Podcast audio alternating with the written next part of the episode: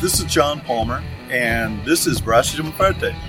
E aí galera, Estevam do Suricato aqui. Alô, Henrique Boaventura, e vamos falar mais uma vez de prestígio. Eu não vou nem entrar no. Cansou essa piada aí, Henrique. Meu, eu tô ouvindo tu mexendo com gelo, tá tomando uísque aí, meu? Foi mal. Não, meu, tô tomando água. Tô, Que vida, né? tô tomando o meu terceiro litro de água do dia. O cara chega numa idade, faz programa, faz podcast de, de cerveja e sour e lactose, daí chega no final de semana, domingão, estamos gravando aí no domingo, calorão na rua, o cara tá tomando o quê? Água. E eu também. Ai, a idade. A idade às vezes chega com os dois pés, cara. Cara, a riada é que lá o. Vou ser o primeiro aluno do, do Muay Thai lá, sarado e pinguço ao mesmo tempo, tá ligado? Aí enquanto eu não Tu tô. sabe que as pessoas não sabem que tu faz Muay Thai, né? Ok, agora elas sabem. Que Mas, cena. É, é, pois é. Agora é a, a riada é essa. Eu vou ter, eu preciso beber água enquanto eu não tô bebendo cerveja. Onde já se viu. entendi. Agora, agora conta pra gente, já que tu tocou no assunto, então conta, conta pra, pra todo mundo que tá escutando aí. Tu é tipo aquele, o dragão branco, aquele o oponente do, do Van Damme que fica dando, dando chute com a canela. No pilar, certo? Não, é, é o mínimo, o mínimo que eu espero, já que tu faz Muay Thai e tu anuncia que tu faz Muay Thai, é que tu dê canelada numa viga, meu. Ato falho. Meu, Cara, a gente pode. na- na- no próximo encontro eu posso dar umas caneladas em ti. Meu, eu não anuncio que eu faço nada, tá ligado? Tu, tu, tu acabou de dizer que tu é faixa preta em Muay Thai, meu. Cara, Seja lá se eu- isso existe em Muay Thai. tu anuncia que tu gosta de Keush, tá ligado? Isso é muito pior. Hum, Definitivamente não, meu. Definitivamente não. Cara, agora eu tô com a imagem do dragão, do filme do dragão branco na cabeça, cara. Eu, eu imagino que tem gente escutando que não viu isso na sessão da tarde, cara. Triste. Cara, a- esses dias a gente tava num debate similar lá na Suricato. E aí a gente catou o, o filme no YouTube. Meu, é muito Cara, é- tosco. Meu, é que tu, tu tá- tem a regra dos 15 anos, né, meu? E não é todo filme que passa nisso, meu. Tá ligado a regra dos 15 anos? Não tô. É um filme que tu assistiu faz 15 anos, se ele passa, se tu assistir ele de novo, ele ainda é bom, tá ligado? Tipo, sei lá, Matrix. Matrix, tu assistir hoje, ele passa na regra? Passa. Passa. Matrix é bom. Goonies, Goonies passa. Nem fudendo. Ah, meu, não, sério, meu. Não Sério? seja polêmico, meu. É feio ser polêmico de graça, tá ligado? As pessoas. Tu, per- tu perde o prestígio, tá ligado? Cara, Goonies é horrível, meu. Tem Não, todo o meu. saudosismo e tal, mas é tipo. Tu tá falando da tal da regra dos 15 anos, eu acho que, tipo, o Goonies é o melhor exemplo da regra. Tipo, é ruim. O Não, grande não, dragão branco, sei lá o que, dragão branco lá, é muito ruim, meu. Meu, é, é- é- Bom, esse é ruim. Eu, eu, eu poderia discutir o resto do programa sobre Goonies, cara. Mas, tipo, o Dragão Branco é horrível. É tosco. O plot do filme é tosco. É tudo tosco, tá ligado? Mas. Mas. Eu espero que tu dê chute em pilastra. Isso eu espero. Faremos isso em breve. Grave, importante, grave. E tem que ficar sem dor. Tem que vibrar o Não, teto, não, que nem não, no não, filme. não, não. Cara, o cara fazia uma cara feia, velho. Não, ele tem a cara feia, é diferente. Tipo, eu... Aquela cara é dele, tá ligado? Quantas vezes tu assistiu o filme? Meu, eu era criança quando dava na sessão da tarde. E dava, tipo, três vezes por dia o filme, tá ligado? Entendi. Fã de É, Van Damme, eu- então. Meu, quem não era, tá ligado? Mas hoje em dia, sei lá, tipo. É tosco. Ele não fez Mortal Kombat também. Bah, não me lembro, Não sei. cara. Sei lá. Enfim. Só um pequeno desvio do, pro- do programa. Mas, depois de falar sobre Van Damme, sobre todos os Paranauês que não são relacionados ao programa de hoje, vamos falar no programa 50 sobre um estilo que recentemente eu tive a possibilidade de tomar em loco lá em Colônia, Köln. Então, tipo, vou, vou- vou estar falando com um quê de arrogância, porque eu tive a possibilidade de fazer isso. Mas antes, você deve estar se perguntando: que cacete? Não era entrevista no programa 50? Era. Deveria ter sido. Tentamos. Mas por virtude de problemas técnicos, não foi possível ainda gravar o episódio com a Gabriela da LevTech. Estamos nos programando para fazer isso logo logo. Creio que para o programa 51. Não sou de prometer como o Kitó fica garganteando que o próximo não sei o que mais. Eu espero que seja no próximo. Mas não posso garantir, por problemas técnicos. Mas como estamos aprendendo, o primeiro vai ser assim. Os próximos a gente entra nos eixos. Creio. Nos próximos tu promete. Cara, eu não boto a mão no fogo nem por mim, meu. Nem eu. Por ti ou por mim? Por ti, óbvio. Meu, lembrando que a- as tuas teus, as tuas restrições eram referentes a cervejas, essas cervejas que tu tomou. Então, é o primeiro programa pós ano novo, né? Sim, é o primeiro programa de 2020. Feliz 2020, gurizada. Muita selva boa pra todo mundo. Feliz 2020 em pleno dia 12 de janeiro. Cara, fazer o quê? É a magia da edição, meu.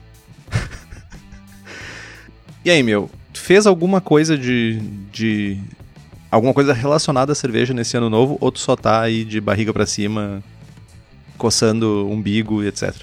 Cara, o que eu fiz relacionado à cerveja nesses últimos dias aí, ano novo e tal, foi algo muito, muito importante. Que foi me jogar numa cadeira e tomar uma ceva sem pensar muito. Uma não, várias. Verdade, boa. Inclusive, Merecido, diria. inclusive tomei, tomei umas cevas boas aí do, do Henrique no ano novo. É, olha, Cara, tá gravado, tá gravado, tem tá futuro, gravado, rapaz. Tem futuro, rapaz. tá gravado. Esse é um dia memorável, hein? Que dia pra estar vivo. Fiz, fiz o teu dia melhor, meu. Ah, me deu um sorriso. Deu, Boa. deu- botei- botou um sorriso na minha cara. Boa, boa. Então, Se a gente passou Se ano eu soubesse junto. que era tão fácil, teria feito antes, mano. Foi mal aí. É, é que tu. é, tem as pessoas que têm um- uma barra muito alta, né, cara? Eu sou assim, me contento com pouco. Entendi. E tu, meu, o que, que tu fez no ano novo? Que frase solta, né, meu? cara, o que, que eu fiz no meu ano novo? Eu passei contigo. Não, eu digo, o que tu fez nesse período entre a última gravação lá no ano passado e esta? Trabalhei bastante. Pois é, né, meu? Tu tem trabalhado, tipo, 14 horas por dia, todos os dias. Às vezes até mais. Não tá fácil a vida. Mas não posso reclamar, né, meu? Não posso reclamar. Quando eu, quando eu vou. Eventualmente eu vou secar minhas lágrimas em, com o frio de Bamberg. Então, tô satisfeito com isso. Que bom, que bom. E falando em Bamberg, vamos falar do nosso estilo. Fala- Falando em Alemanha, vamos falar do estilo do programa de hoje? Vamos falar de que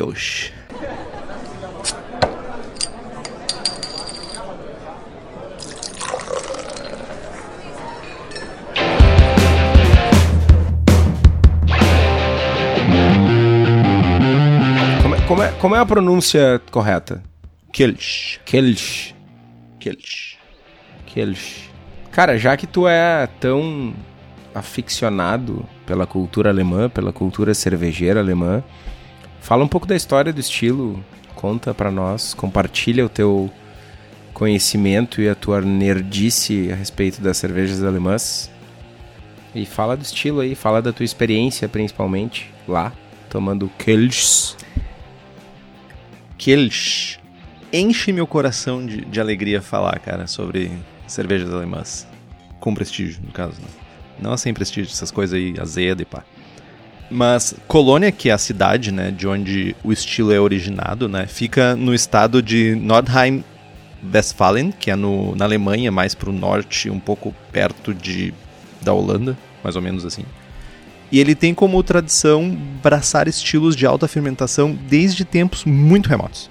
Faz muito tempo que eles estão abraçando isso. Kelch é uma ale. Então, é e não é, mas na sua grande maioria, sim, é uma ale.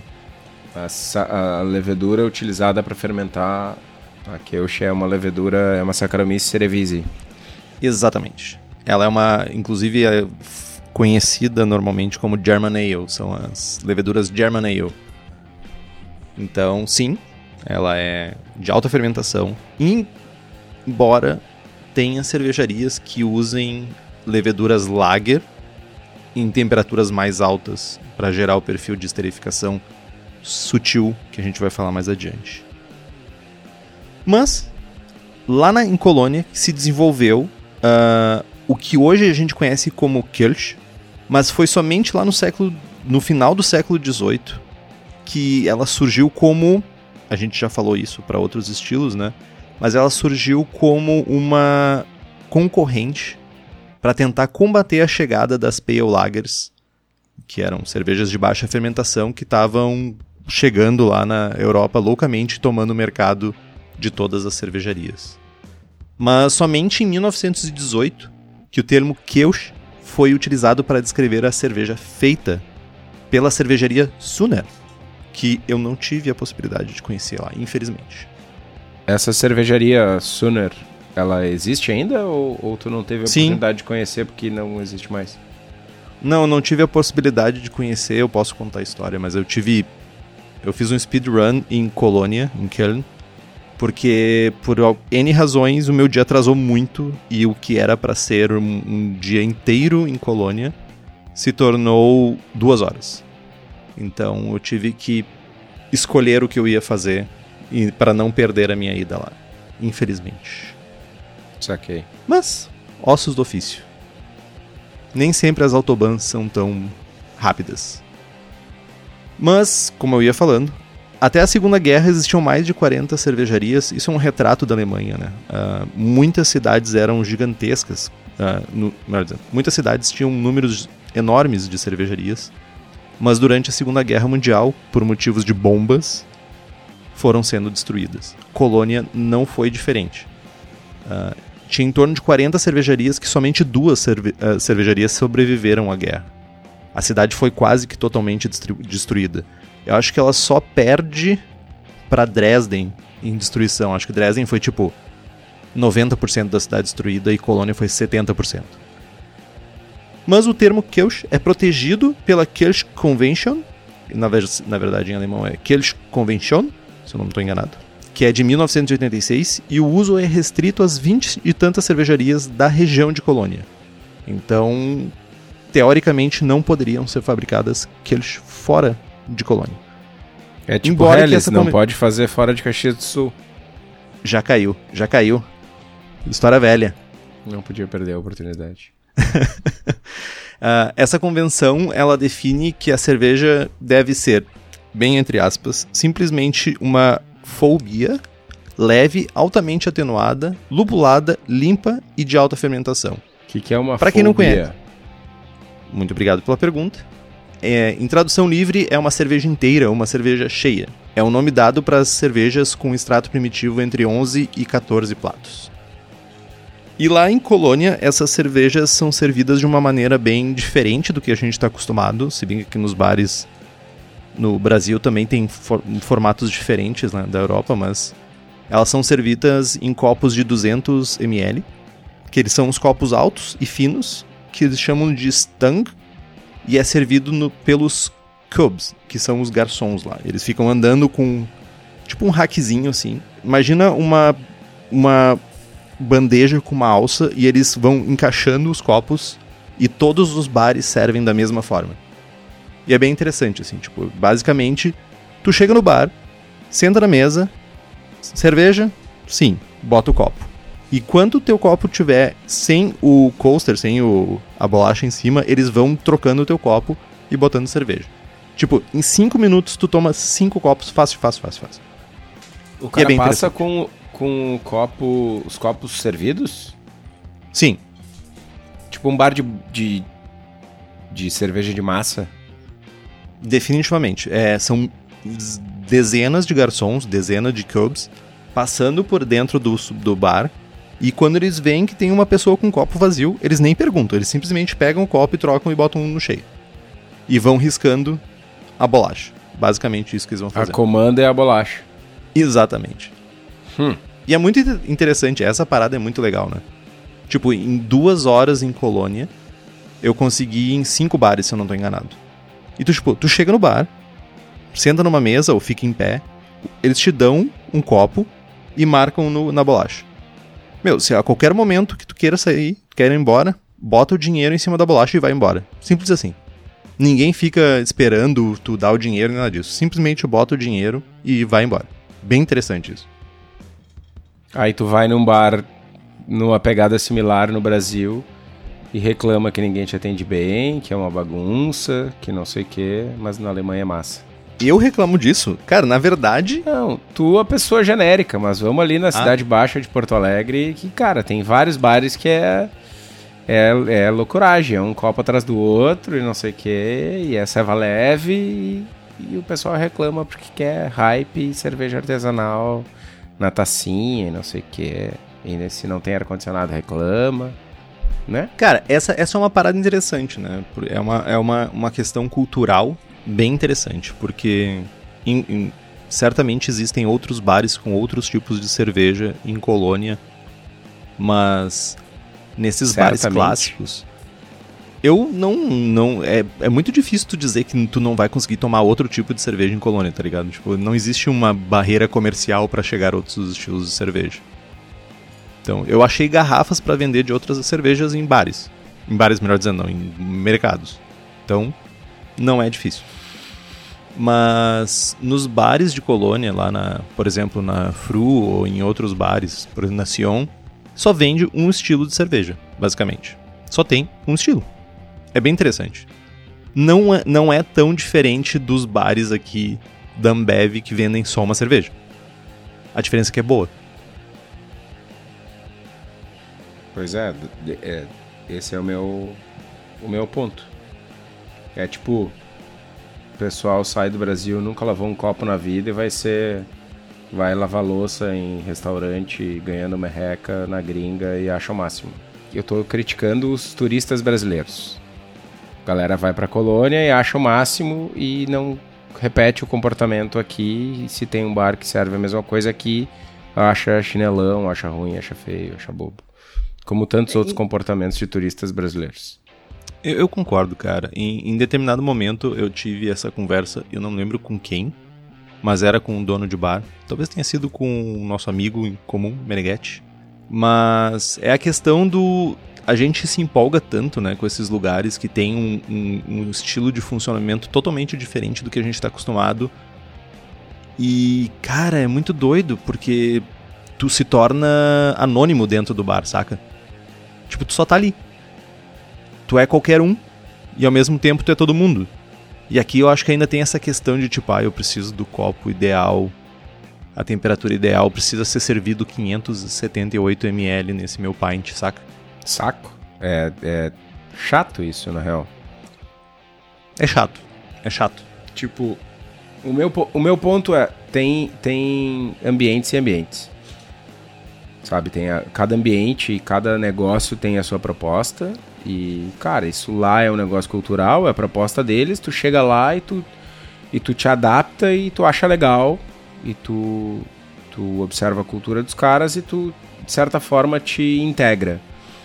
Mas se isso é no Brasil, aí não pode.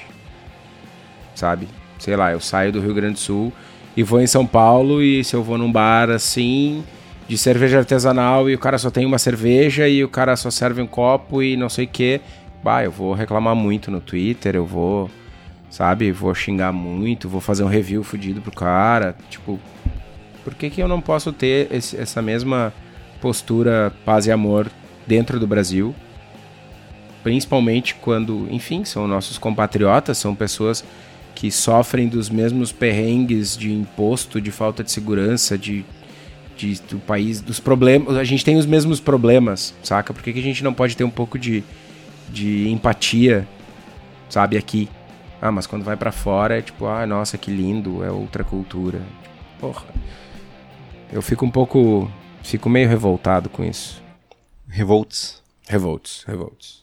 Mas é, é- é realmente, cara. ah, saindo, às vezes saindo um pouco de dentro aqui, tipo, um momento turi uh, turista babaca, mas tipo, saindo um pouco de dentro do Brasil, tu vê muitos estilos diferentes, né, de bares. Tu vê, por exemplo, uh, tu vai a Bamberg e tu vê os bares, né, das cervejarias, tipo, com duas pessoas atendendo, onde no Brasil atenderiam 10, por exemplo. E ninguém reclama do atendimento, saca? Tu vai em Colônia e tem 20 pessoas passando o tempo todo com cerveja, trocando cerveja que, tipo, tu ainda tem um dedo de cerveja no copo e também ninguém reclama, saca? Bah, aqui no Brasil isso é uma treta, velho. Pois é. Isso que é, é, é bizarro, tá ligado? E, tipo, eu gosto do, desse estilo de bar onde, tipo, meu, tu tá aqui, eu vou te atender de boas, meu, mas tem, tem um fluxo, tem um funcionamento. E a gente tá bem longe disso ainda, cara. A gente tem essa questão de, de servidão ainda, saca? De ter um garçom te servindo, se abaixando para falar contigo e desculpa, vou te tratar como você nunca foi tratado na vida. Sei lá. Coisas da vida. Enfim, mas chega de chororô, vamos, vamos seguir adiante no, no nosso episódio. Ah, tava tão bom ficar chorando, meu. Tava. Tava, eu tava, tô até buscando aqui uma música com um violino de fundo pra gente ficar reclamando sobre isso. Cara, eu tô com sede. Se eu tivesse um copo de ceva à minha disposição agora, eu continuaria. Mas como eu não tenho, eu tô grumpy. Vamos falar de Kelch. Kulch. E não de Chororô.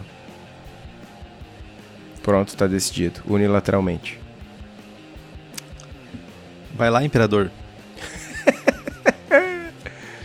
então tá, segundo o BJCP, Kölsch é uma cerveja limpa, crisp, delicadamente equilibrada, com frutado e caráter de lúpulo muito sutil. Maltado moderado, leva a um final agradável, bem atenuado e refrescante. Frescor faz uma grande diferença para essa cerveja, dado que, um caráter, que o caráter delicado pode desaparecer rapidamente. Limpidez brilhante é característica do estilo. Vai, só essa descrição não te dá sede? É. Sim. Pois é. Eu espero que as pessoas que estejam escutando estejam passando pelo, pelo por isso também. Tipo, indo pro, pro trabalho 8 horas da manhã já com vontade de beber. Mal aí. Hum, é.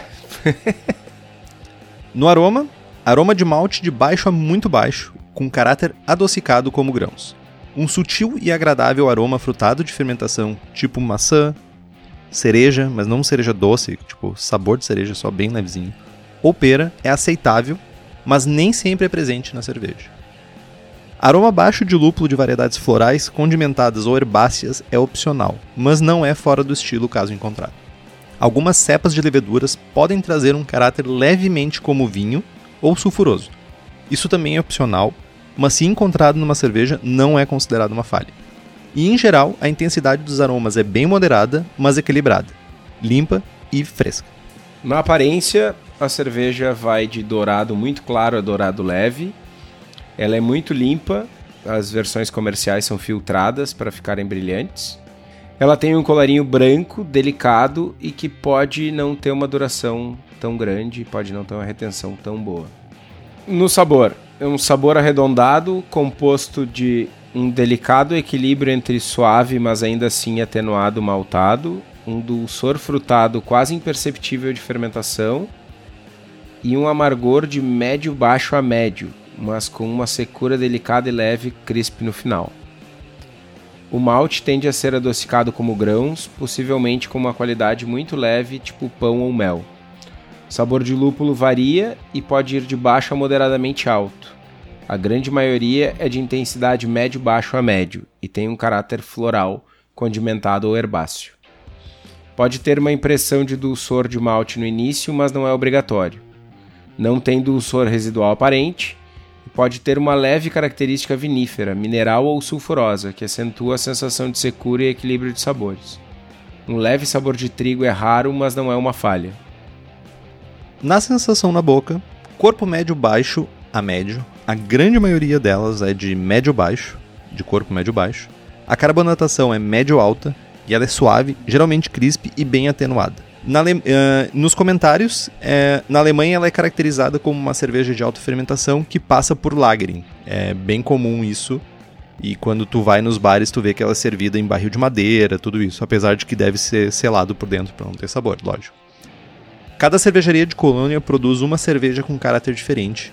E cada uma interpreta a Kelch Convention de uma maneira distinta.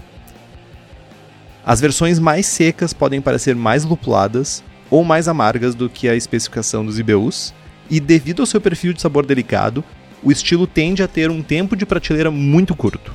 Exemplares importados ou mais antigos podem apresentar off-flavors referentes à oxidação. Aí eu tenho um comentário. Realmente isso faz todo sentido. Nas minhas duas horas em Colônia, eu comecei pelas melhores, entre aspas, pelas mais bem avaliadas, e fui indo para as cervejarias mais mal avaliadas. E é drástico o- a mudança de caráter. Realmente, na última cervejaria que eu fui, a cerveja tava tipo com caráter de malte oxidado, ela tava doce, ela tava enjoativa. Ao passo que, por exemplo, na Fru, onde a frequência de, de, de, de, de barril de cerveja é muito alta, a cerveja tinha um frescor, um lúpulo, era um caráter tão fresco na cerveja. Tipo, era brutal a diferença. Brutal. O, o preço das cervejas é o mesmo, mas a qualidade é brutal quando ela é fresca. Então, é, é, é uma dificuldade provar esse estilo com ele fresco ainda. Mas tu, tipo, nessas cervejarias menos avalia...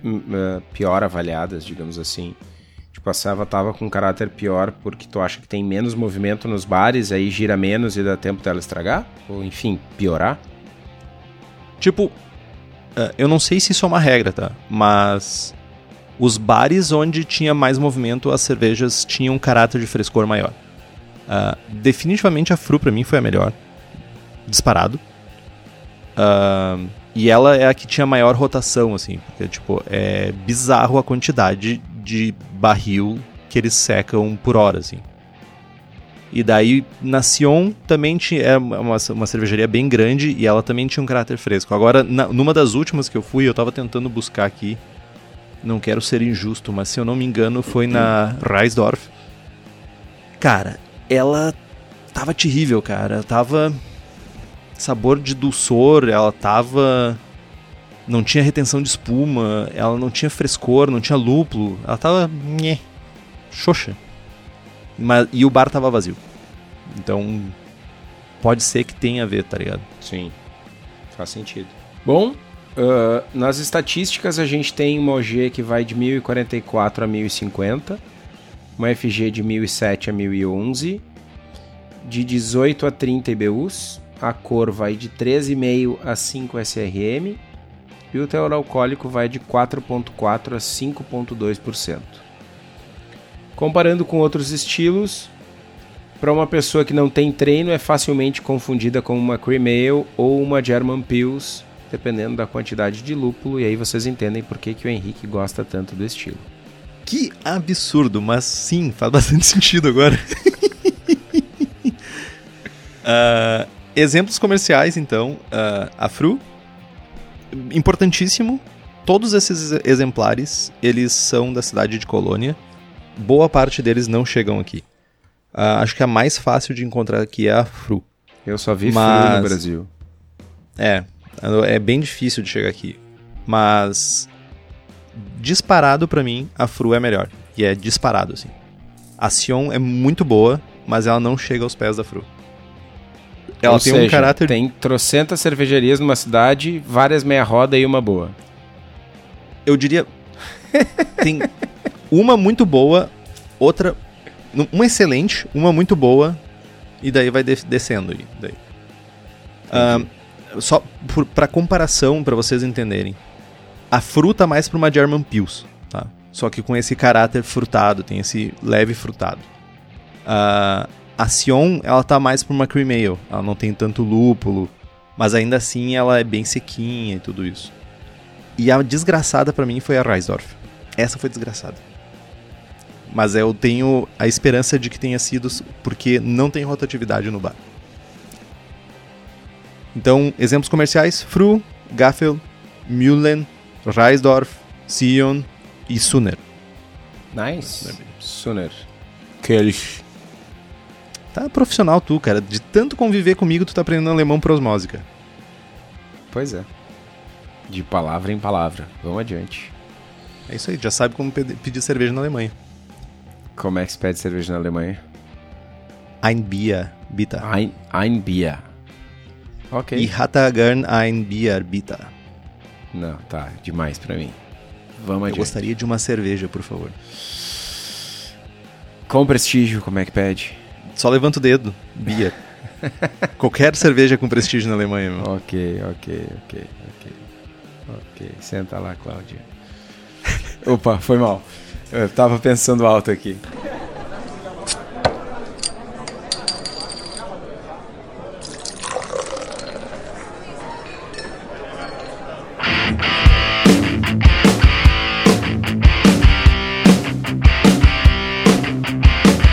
Falar um pouquinho de como fazer, replicar essa cerveja em casa, ainda que de maneira proibida. É proibido vender sobre sobre o guarda-chuva de Kelch. Mas fabricar não é fabricar, proibido, não. fabricar é de boa. Fabricar em casa é de boa. Pô, senão eu tava preso já. Quantas quantas quantas vezes tu braçou um aqueles aqueles aqueles aqueles Kelch. aqueles Três vezes. E eu parei de braçar porque eu tava virando tenho uma alcoólatra. certa dificuldade de encontrar. Nossa, cara, tu ganhou uns 20 anos de idade agora só fazendo essa piada de tio. Tu faz cerveja? Faço. Tu é alcoólatra. Ah, mas eu não encontro com tanta facilidade o fermento que eu gosto de usar para fazer essa cerveja. que é o Então, WLP 029, que é o German Ale da White Labs. Saquei. Saquei. Bom, antes de falar de fermento, vamos falar dos maltes. Ah, normalmente é utilizado o malte base Pilsner, de preferência alemão, que traz um sabor de grãos mais leve, que é ideal para o estilo. E é tudo que tu precisa para fazer uma boa Kelch. Ah, mas Olha só, meu. Olha que coisa linda, meu. Só precisa de um malte, velho. sim. E é por isso que tem aquela retenção de espuma ruim. Detalhe. Cri, cri. Bom, mas vocês podem, para realçar o sabor maltado, utilizar pequenas adições de Viena ou Munique Claro, até no máximo 5% do grist, para evitar que a cerveja fique muito escura também. Maltes caramelos são proibidos pelo Henrique, segundo ele é totalmente fora de estilo. o dulçor e o sabor dos maltes caramelo podem sobrepor as características sutis da cerveja, até que faz sentido. Sim, eu não, eu não falo. não- meu, eu nunca jamais jogo palavras ao vento, meu. Sabemos disso. Ixi. Raramente algumas cervejarias usam malte de trigo, mas seguindo a mesma regra dos 5% do grist. E o trigo pode adicionar sabor como pão e ajudar um pouco na retenção de espuma. E como regra geral, ah, é, é manter o, o grist simples é um bom caminho aí para uma boa Kelch. Mas sabe quem pode nos ajudar a conseguir malte de qualidade? Aquele malte fresquinho pra fazer uma queuche boa, cara. O Daniel da Cerveja da Casa. Que além de insumos, também tá sempre desenvolvendo novos equipamentos. Então a Cerveja da Casa fabrica equipamentos voltados pro cervejeiro caseiro. Fica ligado que eles estão sempre lançando novidades, acompanha eles lá no Facebook, no Instagram, que eles estão sempre publicando coisas novas para facilitar a nossa vida. Para quem é da região metropolitana de Porto Alegre, dá um pulo lá no espaço da Cerveja da Casa, na rua Paracatu 220, no bairro Igara, em Canoas, Rio Grande do Sul. E se você não é da região, o site cervejadacasa.com ajuda você. Cola lá e seja feliz. Mostura? Não tem muito segredo. Ah, uma mostura em torno de 65 graus cria um equilíbrio perfeito entre açúcares fermentáveis e não fermentáveis que a gente quer para essa cerveja. Então, não adianta inventar muito aqui. Ahn, do lado dos lúpulos, a gente está mirando numa relação entre amargor e densidade de 0.4 a 0.6. Ahn, geralmente, uma adição de 60 minutos é o suficiente, mas se tu quiser um pouco mais de caráter de lúpulo, como uma fru, tu pode fazer uma adição de tipo 15 gramas aos 15 minutos ou até mais próximo do fim da fervura para ter mais esse caráter. Essa adição de 15 minutos, de 15 gramas aos 15 minutos, tu tá falando para um lote de 20 litros. Definitivamente. Ok.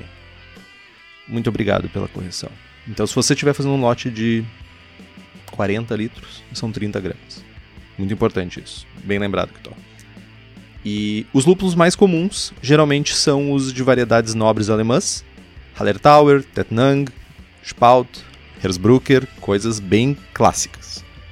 Então recomendo inclusive esse essa adição final com Hersbrucker fica ó, uma delícia. A fervura é uma fervura simples de 60 minutos. Não tem muito o que inventar também. É um, do, do, ponto de vista de processo, a cerveja é bem, é bem straightforward, é bem simples. Não só processo, mas insumos também.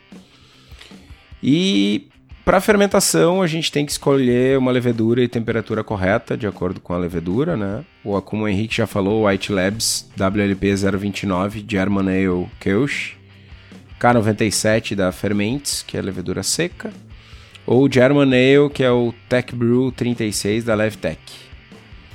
Aqui no Brasil é mais fácil de encontrar. Uh, o pitch para cervejas, entre aspas, híbridas, que são cervejas com leveduras ale ou lager fermentadas na temperatura oposta, não é oposta, enfim, vocês entenderam. Uh, a gente vai fazer 1 milhão de células por ml por grau plato, vai fermentar nesse caso a temperaturas mais baixas, algo entre 14 e 17 graus, dependendo da cepa. E a chave para o estilo é gerar uma quantidade de éster que seja complementar e que não tome conta da cerveja. Então a gente não vai fermentar 22 e ter uma bomba de ésteres. Geralmente as cepas ale alemãs, elas não floculam bem. Então ou vai para um lager a zero grau por um tempo ou vai para gelatina ou outro clarificante. Falando em fermentação, falando em fermento German Ale, falando nesse, nessa belezura do Tech Brew 36, a Levtech oferece consultoria em boas práticas de fabricação e controle de qualidade, montagem de laboratório e treinamento de pessoal, leveduras para homebrew, nove tipos de Saccharomyces, oito tipos de bactérias, blends e Brettanomyces além de leveduras específicas para cervejaria e banco de leveduras. Então, se você está buscando guardar sua cepa, você que é de uma cervejaria que a gente sabe que um monte de cervejaria nos escutam, Levitec é a opção para você. Boa, boa, muito boa, muito boa. Cara, eu deu até uma vontade de tomar uma uma Kelch ouvindo o episódio. Passou, passou, passou, passou, passou. Meu, passou. eu vou eu vou te eu vou tirando essa tua bobageira, que é, é dispensável, mas eu, eu, eu, gostaria de sentar na furu contigo e tomar uma série. Tá me convidando para viajar, é isso? Se tu quiser pagar a tua passagem. Como é que é? Se tu pagar a tua passagem. Ah. Mas, cara, a gente tomaria facilmente umas dezenas. Cara, eu gostaria é de te convidar para sentar no copão ali na Lime Silva e tomar umas dezenas também. Eu ia dizer onde é que você pode tomar também. Mas eu vou ser uma pessoa educada. Ok, ok. Vou guardar o convite para viajar para a Alemanha bem guardado. Boa. Falando em Alemanha, como é que é a água de colônia? Porque só faz a serva lá, a serva é de lá, só pode ir lá, tudo lá. Então a água, o perfil de água ideal para o estilo é a água de colônia, certo? Parcialmente certo. Um, não é tão, tão claro para as pessoas que tentam replicar uh, os efeitos benéficos da, de replicar o estilo da água de colônia. Existe uma discussão enorme sobre isso. Uh, quem recentemente começou a bater. Recentemente não, já faz bastante tempo. Começou a bater sobre isso é o Deus Palmer e o Papa Jamil. Que Existe um perfil de água na cidade, na torneira da cidade, mas não necessariamente esse é o perfil da cervejaria, né? Uh, muitas das cervejarias ferviam a água, muitas cervejarias têm fontes diferentes de água. Então, não necessariamente a melhor prática é replicar o estilo da cidade, e sim usar uma boa calculadora de água, como Brewwater ou a do Beersmith 3, e ressaltar as características que são importantes para ti nessa cerveja. ao invés de simplesmente replicar o estilo da cidade. Então, geralmente águas moles, com limites mínimos de cálcio, tipo 40 ppm, e magnésio, que em torno de 10 ppm, parte por milhão, é suficiente para o estilo.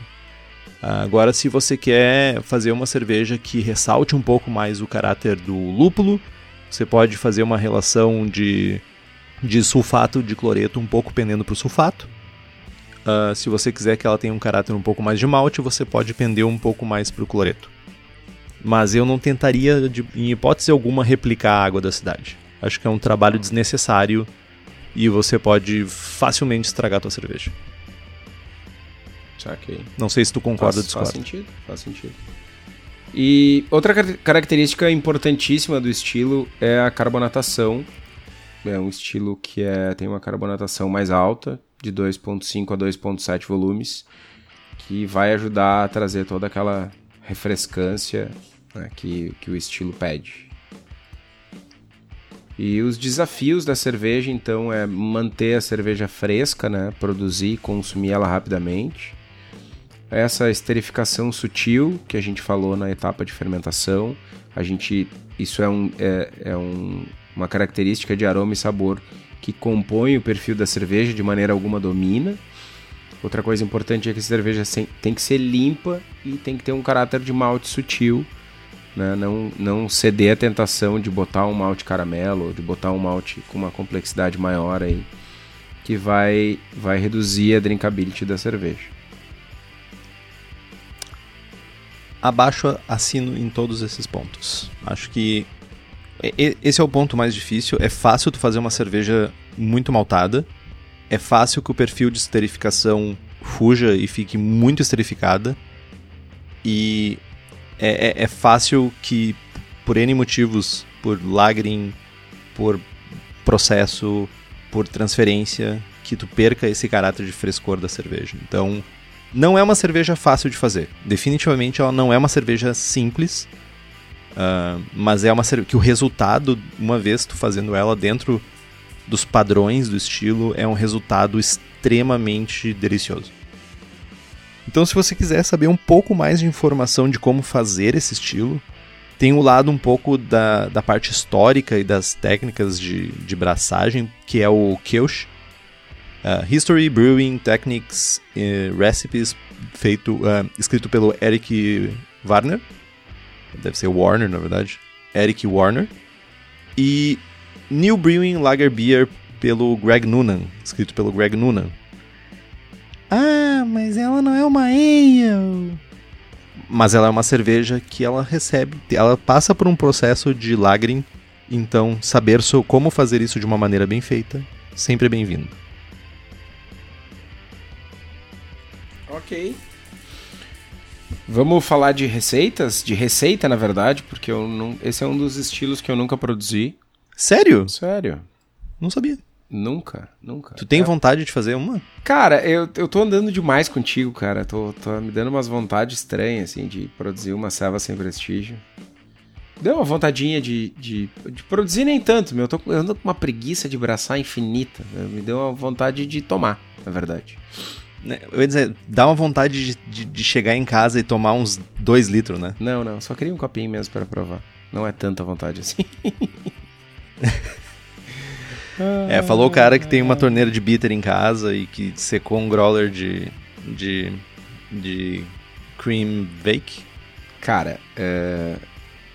precisei de dois dias para secar um growler de um litro de cream bake, né, meu? pra te ver, queria, foi, toma, foi tomando com parcimônia, Sim, né? Isso... Gotinha em gotinha. Verdade, saiu pela culatra. Guardei para poder tomar no outro dia. Foda. É isso aí. Tava boa. Mas, meu, bitter é vida, velho. Bitter é vida, cara, definitivamente. Eu, vou, vou, vou falar uma coisa, vou deixar gravado para os anais da história. Mas todas as cervejas têm o seu valor. Essa é a grande verdade. Independente da fanfarronice. É, independente da fanfarronice que a gente tem uh, em 200% do, da nossa, em 200% da comunicação minha e do to, a fanfarronice está envolvida, mas Uh, todas as cervejas têm o seu lugar, tem o seu momento, mas, cara, Session tem o seu momento vezes 10, assim, tipo. Ah, que coisa bem boa. Ô meu, Enquanto tu falava uh, de session e tal, que eu concordo, cada vez mais amo session beers. Inclusive, falei, pra, falei no grupo do pessoal dos apoiadores do Braçagem e não falei no programa. Bracei um lote teste de uma cerveja de 2,1% de álcool. Uma Session IPA. Uma Session NEIPA, na verdade. Uh, a gente deve lançar em breve pela Suri, tentando oferecer um produto, enfim, com pouco álcool. Crushable. Né? Muito sabor e pouco álcool. E, cara, tá fenomenal. Eu tava tomando nesses dias de calor aí, eu tava tomando direto do fermentador, sem carbonatação, sem nada. Porque tava muito boa. Suquinho? Suquinho. Suquinho de lúpulo. Coisa mais linda. Cara, eu, eu tô vendo uma transformação, cara. Tô vendo, tô vendo o menino virar homem, cara. Who?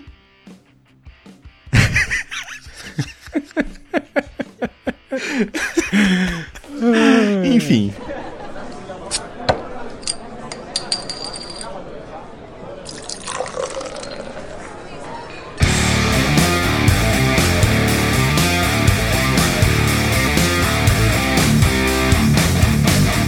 Tá, não, mas deixa, deixa eu fazer uma pergunta extremamente importante. Tu tava falando, falei que nunca tinha abraçado uma Kirsch e tal, e aí eu fui conferir minha lista dos estilos não produzidos ainda. E tem aqui Cream Ale. E eu abracei uma Cream Vake esses dias. Conta como Cream Ale? Nine. Nine? Ok, vou deixar não marcado aqui, droga. Tá, depois de tanta, tanta volta, vamos falar sobre a minha receita. A, a minha receita se chama Fru Yu. Ela Que revolt, Tem- meu. Por quê? Não, por nada. Que que Tipo, quer... Fru Yu, cara. Seja Fru. Entendi. Se torne Não, é- Fru. Não era o fru, tipo, Também. Também é. Também. Revolts, revolts. Revolts total. É. Mas é um bom trocadilho. O homem virando menino, como é que é essa história? Retrocedendo pro ovo, é isso. É, não, tipo isso. Bom, vamos lá. Receitinha. Essa cerveja ela tem uma densidade de 1044, uma densidade inicial de 1044. Ela tem uma densidade final de 1008, uma cor estimada de 7 EBC. O amargor é 23 IBUs, 4.5 de teor alcoólico. Para essa receita eu faço uma fervura de 60 minutos. Eu sei que várias pessoas vão falar: "Ah, mas a questão do DMS, porque só Pilsen praticamente". E aí, qual é o rolo? Cara, ah, nossos amigos lá do Brulosophy já provaram, ah, nós já provamos com testes fazendo curto e tosco, que é, faz uma fervura vigorosa e, e é gol. O grist é composto por 96% de malte Pilsen e 4% de malte Munique claro, justamente para ajudar um pouquinho nessa espuminha bonitinha que o Kitó tanto gosta. Ah, a lupulagem é feita com 17 IBUs de Magnum aos 60 minutos e 6 IBUs de Hersbrucker aos 15 minutos. A mostura é uma mostura simples, são 65 graus por 75 minutos. Esses 75 minutos é porque eu faço brew na bag e depois eu faço um mash out ali a 77, 78 graus por 10 minutos para ajudar um pouco na filtragem. Fermentação eu uso a levedura WP 029, que é a German Ale da White Labs, e eu fermento a 16 graus. No quarto final ah, da fermentação eu levanto a temperatura até 19 graus para deixar a levedura reabsorver toda a porcaria que pode, possa estar em suspensão ali na cerveja. Ah, uma coisa que eu acho bem importante, porque conta muito pro estilo, é fazer uma filtragem nela. Ah, tu pode fazer lagrim, haja paciência, porque demora e às vezes tu quer beber muito rápido. Eu faço com gelatina e, cara, eu tenho resultados muito bons. Então, são quando para 20 litros o que eu faço geralmente é 60 ml de água, eu boto 2 gramas de, de gelatina, vou dando 10 segundos no micro-ondas até que dissolva toda a gelatina, bota na cerveja, espera 24 horas, cerveja gelada, importante. Espera 24 horas e ela tá cristalina. Não tem erro, é gol. E aí, mais 24 horas acabou o post-mix. Basicamente isso. E aí, por isso tu parou de faz- fazer a ceva, porque a Carol proibiu, cortou teu snipe. Ah, cara, pior que ela adora esse estilo, velho. É uma, uma verdade. Ela adora essa selva. Tem que fazer de novo, tem que dar um jeito, tem que dar meu jeito. Vou falar com a, com a Gabriela lá da, da Levtech pra conseguir esse German Ale. Tech Brew 36. É né? isso aí. Vou fazer com, com a Tech Brew. Boa. Mas é isso, meu. Pode dizer que tu vai fazer esse estilo, diga. Fiquei com vontade de beber. Faz. Vamos lá, isso é um processo. Braça ela. Traz um, traz um, um post-mix de 10 litros aí. Né? Aí a gente bebe junto. E aí eu decido se eu vou abraçar ela ou não. Mas antes tu tem Acho, acho, acho justo, acho digno. Tu não vai acontecer, né? Tu tá, sei lá, um ano e meio prometendo um 10 litros de cream ale e não vem? Meu, eu te levei. Não. Eu te levei A promessa era. um quinto. Não. Eu te levei um, Um quinto caceta. dessa A promessa. promessa era um post-mix de 10 de cream ale. Se, se cream vake vale como cream ale, eu vou ticar na minha listinha aqui de estilos pra passar na tua frente, velho. Por sinal, faltam, faltam 45 estilos. Falta 45 estilos. Aham. Que tal, hein? Considerando, considerando as Specialty IPA ali, várias.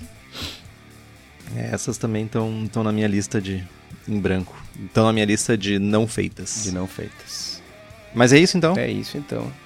Quem curtiu o episódio e quer saber mais sobre o assunto, pode comprar os livros que estão no- post. A gente ganha uma berolinha, um percentual aí, vocês não gastam um centavo a mais por isso.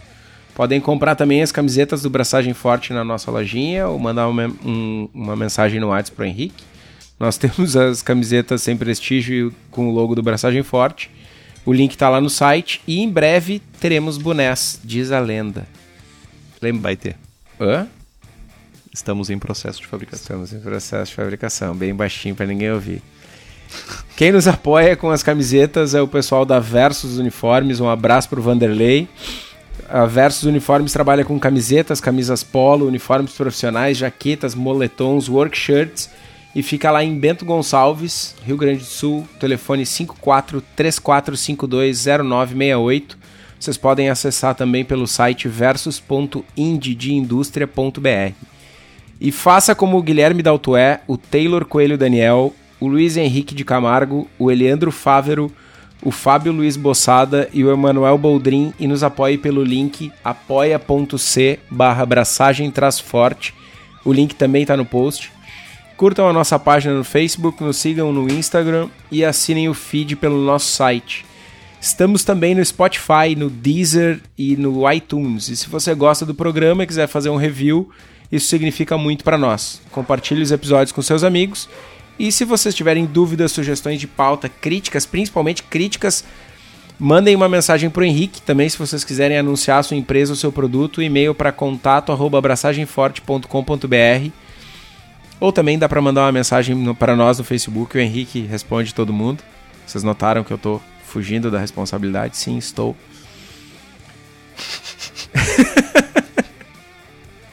Eu acho que tu assumiu, a, tu, tu assumiu o fim do programa só pra dar. desviar da responsabilidade total. Ah, né, cara, Passar tô- tudo adiante, né, meu? É, cara, o que eu tô. Eu ia falar uma bobagem. Tá, e quando que tu não fala? Verdade. Quando que eu não falo? Braçagem forte. Braçagem forte.